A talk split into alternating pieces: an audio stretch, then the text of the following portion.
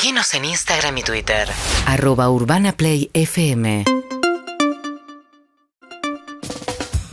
Bueno, ahora sí creo que arreglamos los temas técnicos del Zoom. Ahí está, Telma, ¿estás ahí? Buen día. Sí, estoy acá, buen día, ahora, sí, sí. ahora sí. Bueno, ahí no sé si escuchaste ahí la intro, si no... Si no... Te escuché, te escuché hasta que me saludaste, así que no sé si dijiste algo más, pero hasta ahí te No, escuché. no, no, te estaba esperando. Bueno, ¿cómo estás? La verdad que estoy bien, porque estoy fuerte. Fue, por supuesto, una piña durísima el sábado cuando me llamaron mis abogados. Eh, me desperté con el llamado de los dos eh, simultáneo y bueno, intuí que no eran buenas noticias. Así que con Carla y con Martín dándome la noticia fue muy desgarrador ese momento. Pero porque, por supuesto, lo que ellos primero tuvieron que decirme fue que, que lo absolvieron. Eh, después, cuando me calmé y pude leer el fallo, eh, acompañada de- del equipo de amnistía, de mis abogados, y pude entender lo que decía, digo, sigue siendo un fallo eh, violento porque lo absuelve, pero um, la verdad es que es muy fuerte ver que de 58 páginas, en 54 se describen los hechos, se avala mi palabra, se confirma el abuso sexual y lo que se dice es que no se llega a, no se llega a confirmar eh, y le queda un atisbo de duda respecto a la violación. Es muy fuerte todo lo que hay que decir, pero a la violación con su pene. Eh, que primero es una ridiculez, porque eso es, digo, lo decía en la conferencia de prensa, ¿qué pretenden? Que una se filme en el momento en el que está sucediendo, porque siempre va a ser la palabra de uno contra el, contra el otro, porque son delitos que suceden así, son delitos llamados delitos que suceden en la oscuridad. Ahora, el resto del fallo dice que está comprobado eh, el sexo oral, la penetración con sus falanges, y eso eh, en Argentina es ley, eh, digo, es, es violación en la ley desde fines de los noventas. En Brasil, y esto es lo terrible, eso cambia 68 días después de la violación. 68 días después de la violación, Brasil eh, en el 2009 sanciona una ley en la que entiende, igual que en la mayoría de los países del mundo, que es abuso sexual gravemente ultrajante, que es violación, cualquier tipo de, de penetración, aunque no sea con el miembro de- del abusador. Lo que es, por eso te, te decía que estaba para, para preguntarte a vos, porque ya, ya tener que leer técnicamente todo esto que, que vos contás, ya me parece fuerte, adelante tuyo, leer esto, entonces, eh, por eso dije que está bueno que lo cuentes vos. Sin embargo, hay algo así como que el juez dice que Telma demoró casi nueve años en poner en palabras esto que está diciendo, ¿no? La parte de la penetración, qué sé yo, en el ataque cuando tenía 16 años, recordemos, y el actor 45, en un hotel en Nicaragua el último día de, de lo de mm, la gira de Patito Feo. Y aunque al menos seis expertos en el tema examinaron a Telma, confirmaron que la demora en hablar y recordar la situación de penetración se debió a la disociación provocada por el trauma derivado del abuso sexual, un mecanismo de supervivencia para poder seguir viviendo a pesar de eso. El juez advierte que no es suficiente entender lo que pudo haber pasado para el estándar probatorio. O sea, hay seis personas que dicen, mira, tardó nueve años en hablar porque tenía 16 años y, y esto es, es una situación traumática. Y el juez dice, bueno, como decía Telma, no, no puedo probar esto. Y claro, lo que dice Telma es, nadie lo puede probar. A mí lo que me...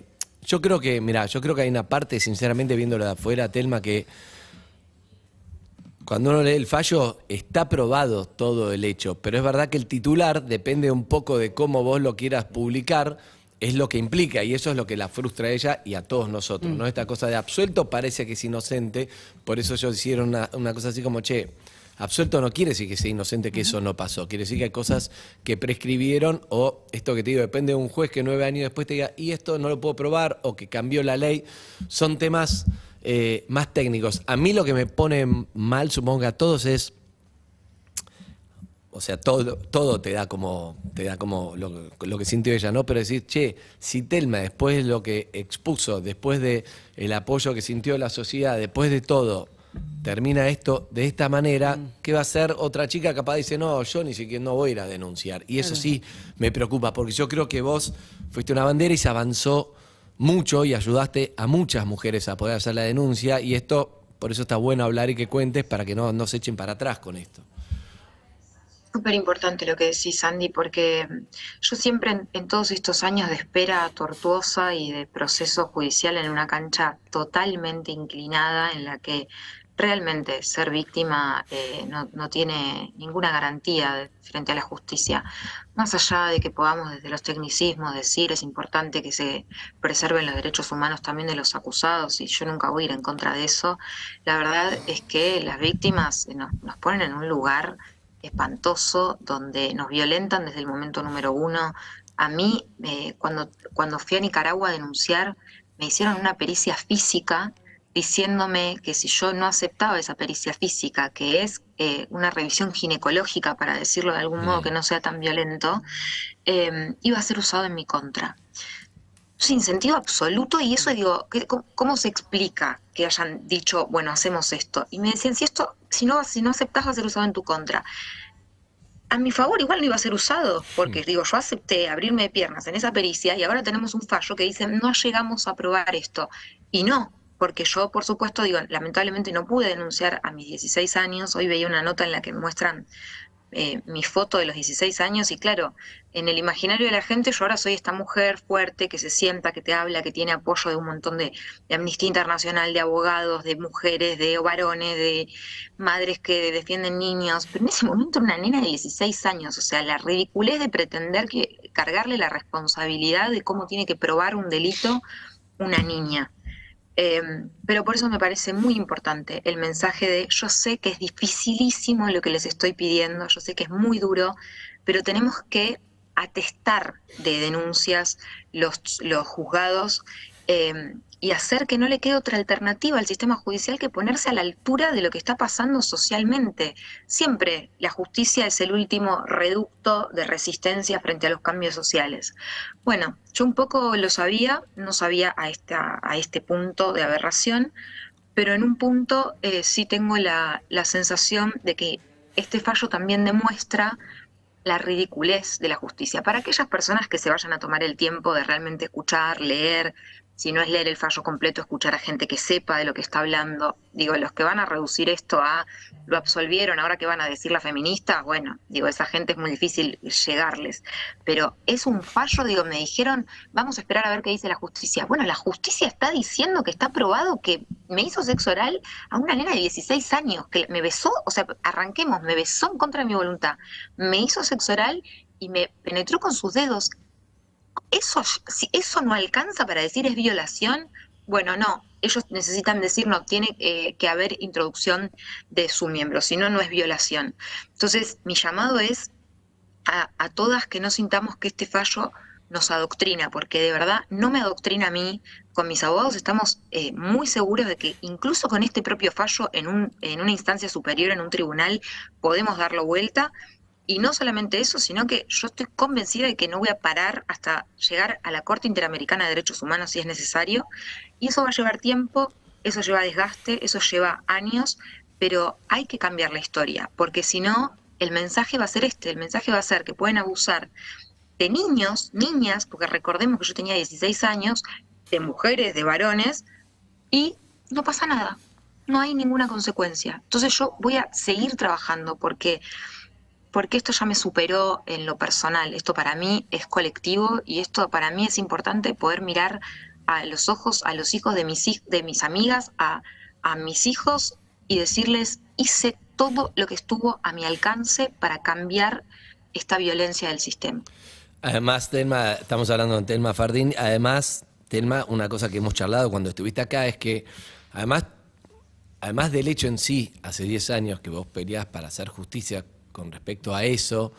Hace 10 años que vos estás peleando, que eh, tenés que exponerte vos, tenés que eh, comerte un montón de bullying, tenés un montón de cosas. Vos eras una niña de 16 años, actriz, que quería actuar y ahora matizás la actuación entre esto, esto es imposible que no, que no se refleje, no todo el mundo lo toma igual, entonces te afecta a vos como, como actriz. También un montón de cosas son hace 10 años, pero como decís vos, es una lucha que, que, que, mm, de alguna forma sos como un, un referente y bueno, con el apoyo también de mucha gente para cambiar la historia, es verdad que, que vos tenés que poner el cuerpo, entonces solo vos sabés si, si estás para seguir o no, porque también, también si uno dice se cansó, se pudrió, también es entendible, ¿no? ¿Quién es uno para estar en tu lugar y entender lo que, lo que te pasa a vos? Así que en ese sentido te, te apoyamos y te seguimos. Pero hay importante es que si lees el fallo, no dice, che, no ocurrió, lo fabuló, lo imaginó, él no dice nada de No, eso. recién dijo dice todo lo que solo, deja exacto, claro. deja un montón de cosas claras. Y lo otro tampoco es que dice que no ocurrió, dice no lo puede probar nueve años después. Entonces, por eso te digo, el título es muy choto, porque dice Juan Darte fue absuelto. Y vos te quedás con eso y decís. Este- en esta época en la que nos hacemos doble clic, ¿no? haces eso y decís, Claro. ah, al final, mira, mentía Telma, qué Claro, yo, lo que imaginás si no lees un poco. Decís, no.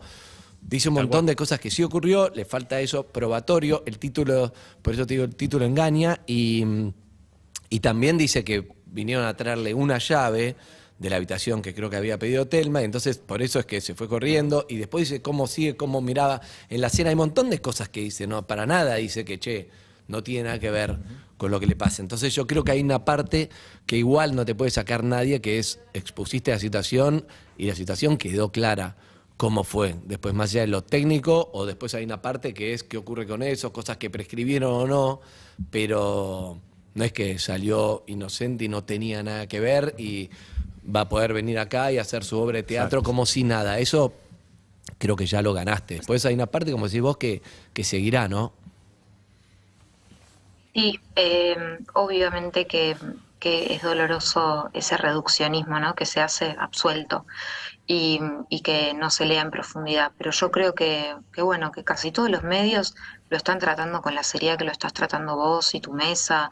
Eh, están haciendo una lectura en profundidad y ustedes son los interlocutores para hablar con la gente que está del otro lado, que no tiene por qué saber los tecnicismos de las leyes. Vino de Brasil, digo, o sea, ya tenemos, lo, ya difícil es entender la ley de Argentina.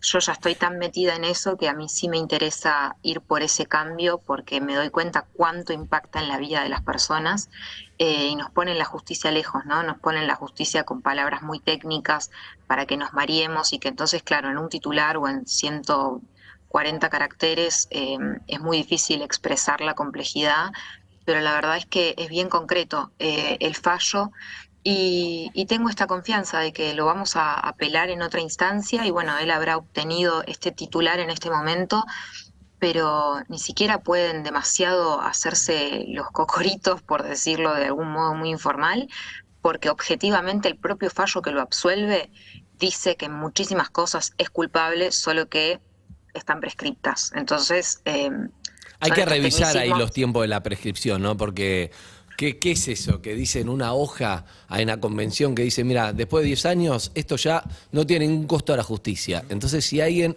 una víctima de algo tan fuerte como un abuso sexual, no lo pudo decir, no lo pudo hablar, porque hay un montón de cosas, porque era un niño, una niña, lo que sea, hasta que finalmente lo pudo decir. Y mira, querida, lamentablemente hay una ley que dice que en 10 años ya no tiene ningún costo. ¿En base a qué? ¿Qué, qué, qué perito puede decir que algo a los 10 años prescribe? ¿Por qué? Hay que revisar. Un tema es, che, alguien me robó y yo tardé en denunciarlo. Bueno, supongo que hay, hay reglas y cosas, pero para algo como, como un abuso sexual no, no, no debería haber un tiempo en que esto prescribió o no prescribió. Cada uno cuando puede a su tiempo y la justicia debería responder de ese modo, ¿no? Pero es algo a revisar de leyes, no es, no es tampoco responsabilidad de nadie más que, que los que hacen las leyes. Sí, ahí se choca, bueno, con, con esto, ¿no? Siempre los derechos eh, también de las personas que son denunciadas, con algo que hay que decir que siempre digo, la, la justicia es eh, punitivista con, con los que menos tienen y con los poderosos que tienen un montón de herramientas para defenderse y para gastar en abogados. eh, la justicia no, no da el ejemplo. Y como vos decís, es muy complejo pensar que estos casos pueden prescribir, por eso hay que trabajar tanto para que la gente no tenga miedo, los niños no tengan miedo, las mujeres no tengan miedo de hablar cuanto antes, pero por supuesto entendiendo que está todo ese lado psicológico. La psicología iguala eh, la violencia sexual con la exposición a la muerte y la tortura, o sea, delitos de lesa humanidad. Y esos delitos no prescriben. Entonces, a lo mejor, digo, se puede hablar por lo menos de juicios por la verdad, más allá de que haya gente que me va a decir, no, yo quiero que mi victimario tenga la posibilidad de ir preso, ¿no? Porque los juicios por la verdad no, no tienen esa finalidad. Pero sí que empiecen a haber plafones en la justicia en los que en ese choque de, la, de confrontación de derechos entre las víctimas y los victimarios, no quedemos siempre nosotras eh, como el último orejón del tarro de, la sociedad y que, se y que el subtexto sea, se puede hacer con nuestros cuerpos lo que quieran. Total, eh, si, si por una cuestión de cómo funciona el cerebro, porque funciona así el cerebro, digo, hay estudios que están comprobados, que dice, bueno, para sobrevivir a la situación, lo dice el fallo, para sobrevivir a la, a la situación. Una situación traumática. A, a la situación traumática, es un proceso de disociación, bueno, Eh, ¿cómo, ¿cómo, va a ser la justicia para estar a la altura de lo que dice la psicología? Tienen que, conversar, tienen que dialogar las disciplinas. No solo eso, perdón, no solo eso, sino que vos qué edad tenés ahora, Telma. 30. Claro, una mujer de 30 años puede decir, che, yo ahora tengo otras herramientas para poder expresar algo que no podía a los 16. Entonces, cuando se trata de un abuso infantil, no debería haber ningún tipo de prescripción, porque vos lo decís cuando podés. Entonces, quizá, quizá, vos no se lo contaste a nadie, vos no hablaste con nadie, vos como eso pasa a muchas mujeres y hombres también, ¿eh? Sí. y, tardaste 15 años en hablar y cuando sos grande de alguna manera, decís finalmente, de alguna forma a veces te sale, a veces lo pudiste hablar solo, a veces sale en una terapia o en el momento más inoportuno pero sale y no te, entonces cuando poder finalmente poner en palabras y la justicia dice, la justicia dice esto prescribió, eso está mal, está mal formulado, mal pensado en base a cómo es un proceso de eh, eh, emocional madurativo respecto al trauma, sí. Y además yo creo que los contextos cambian, digo, el contexto que tenemos ahora no es lo mismo, no es el mismo que teníamos hace hace tantos años cuando Telma tenía 16. Digo, es, es lógico que, sientas para mí el dolor de, obviamente, del juicio y que vayas hasta las últimas consecuencias para tener esa justicia. También creo que parte del cambio de contexto también tiene que ver con tu voz y con lo que pasó con ese cambio. Entonces yo creo que si bien no es la justicia que, que ahora estás buscando, es una tranquilidad y es una paz. Pero bueno, yo te quiero preguntar cuál es el próximo paso en esa búsqueda de justicia. Eh, bueno, técnicamente hoy están mis abogados de acá y de Brasil, sobre todo los de Brasil, trabajando mucho en, encontrar la, toda la jurisprudencia que ya existe a nivel internacional para eh, solventar nuestra apelación ante el siguiente tribunal, porque acá falló un solo tipo, ¿no? También esa ridiculez. Digo, por eso pienso que esto que vos decís, el cambio social que ya generamos y que a esa niña de 16 años que yo fui era imposible por el contexto que denuncie, hoy una piba de 16 años quizás se siente que está en otro contexto y esa es una conquista social que no la va a cambiar un juez eh, de primera instancia de Brasil ningún funcionario del sistema judicial de ningún país ni el sistema judicial completo. Eso no, digo, no lo va a cambiar este fallo, por eso tenemos que seguir fuertes y diciendo, tenemos que animarnos a hablar. Eh, y esa conquista para mí ya está y, se, y, está capitalizada. Después están estas cosas técnicas, nosotros vamos a apelar en un tribunal, o sea, donde hay tres jueces eh, que quizás incluso leyendo el propio fallo, más allá de toda la, jurisprudencia internacional que les vamos a mostrar, la jurisprudencia de Brasil en relación a esto, cuándo se considera prescripto y cuándo no, porque ahí también hay otra cosa que es muy técnica, que es que como las leyes son interpretativas, el juez, este mismo juez, podría haber decidido, en vez de decir, no, esto está prescripto, el juez podría haber decidido aplicar otras leyes, las leyes vigentes en la actualidad, que es el momento en el que le toca juzgar. Claro. Pero ¿qué hace? Se toma por, como son interpretativas, que es lo que hacen la mayoría de los jueces también aquí en la Argentina, es decir, no, yo aplico la ley más benigna y en la ley más benigna esto está prescripto. Pero él podría haber dicho, aplico la ley actual y esto no está prescripto. Y entonces estaríamos hablando de que solo con lo que ya está aprobado que es la penetración con sus falanges y el sexo oral, podría estar enfrentando 10 años de, prisión. Entonces también digo, hay una decisión ahí de los jueces y bueno, veremos cómo opina el tribunal, que es el lugar donde vamos a apelar. Pregunta, no sé si la verdad te pregunto a vos, ¿son dos hombres los jueces de tribunal y este juez también no cambia? Si, si una mujer que te puede tener un poco más de empatía hacia eso o no tiene nada que ver, no sé, te lo pregunto desde mi lugar. Mira, yo quiero creer que la empatía la pueden tener todos por igual y a su vez la, falta de empatía también la pueden tener mujeres, porque también muchas mujeres, digo, como realmente pienso que lo que uno tiene en la entrepierna no define nada, Eh, la verdad es que podría ser empática una mujer como podría no serlo y este, este varón que tocó que juzgue, que además hay que decir que no es el juez que me escuchó declarar, porque en el medio, como lograron eh, dilatar y dilatar el juicio con todos los pedidos que hizo la defensa de Artés en todo este tiempo, eh, cambió el juez, porque el juez anterior, Ali Maslum... Y no es lo mismo escucharte en primera persona que leer algo, entiendo. cin- cinco horas declarando, llorando a los gritos, desgarrada por las preguntas que me hacía la fiscalía, la, la defensa, perdón, de D'Artés, eh, no es lo mismo que un tipo que ni siquiera tuvo la posibilidad de hacerme preguntas él mano a mano, que eso también hubiera sido interesante. Bueno, y, y la verdad es que este tipo podría haber tenido también empatía, porque digo, tiene, debe tener hijas, debe tener familia, digo, también podría desde ahí Bien. empatizar. No creo que, que sea la cuestión del sexo. Bien, bien, está bueno. Era una, era una pregunta. Bueno, Telma, mandarte, mandarte un beso grande, como siempre, contar con nosotros. Creo que eh, lo que está bueno es profundizar un poco y no quedarnos con el título, pero es verdad que lo que decía Ari, ¿no? Que hablamos siempre de a veces uno, bueno, como las noticias, a veces tienen el tiempo de un TikTok, pero no, después de cada noticia hay que, hay que profundizar un poco, hay que ver, hay que mm, entender lo que le pasa al otro, hay que entender que nadie está exento de, de que le pueda ocurrir algo así Hay que y hay que la seguir de denunciando, costado, ¿no? hay que sacar la política, hay que sacar un montón de, de prejuicios que hay de antemano y un montón de cosas. Así que desde acá mandarte un beso, un abrazo y, y seguiremos, seguiremos charlando y viendo cómo sigue todo. Gracias Andy, gracias por cubrirlo con tanta seriedad y un abrazo ahí para todo el equipo que siempre son tan amorosos conmigo. Besos. Abrazo. Besos. Abrazo. Chao. Chao, Bueno, chao. Telma Fardin, que estaba ahí en Amnistía Internacional, y bueno, un poco dijimos todo, ¿no? Eh, eh, me parecía importante esto, porque si no, el, el titular es, es choto, ¿no? Juan D'Arte fue absuelto. Pero bueno, también. Absuelto, pero no inocente. Exacto, vamos. No, no, por eso te digo, leyendo el fallo es. Decís, ah, no tiene nada que ver con la inocencia, Claro. tiene que ver con otros, Y es terrible lo que otros pasa en temas. las redes, Andy. ¿viste? Y nosotros acá con Eve estábamos también mirando lo que pasa en Me Twitch, imagino, lo que pasa es una tremendo. locura absoluta Sí. que no podamos entender y separar este política, esto, aquello. Es increíble. Este la verdad. yo, sabes que yo elegí, yo no lo quiero ver, no sé si baja los viewers, si están puteando todos. si No, fue- por porque el hay momentos contrario. donde hay que hacer las cosas que están, para Total. mí, como programa, como conductor, para mí hay, hay veces que digo, voy a hacer lo que está bien, no voy a mirar qué va pasando, porque si no te va condicionando algo que, que no. Eh, Yo No, me parece estoy totalmente perfecto convencido. que, que hayas sido el, el que habló con ella.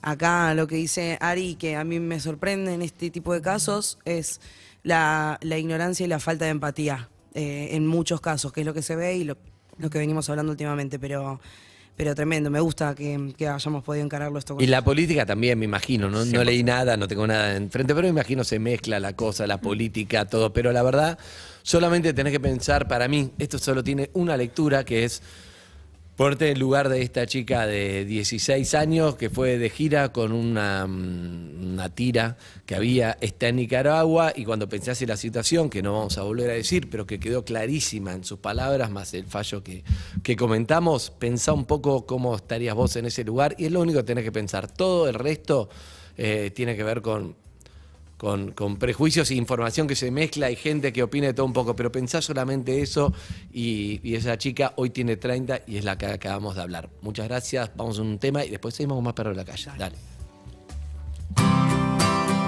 Seguinos en Instagram y Twitter. arroba urbanaplayfm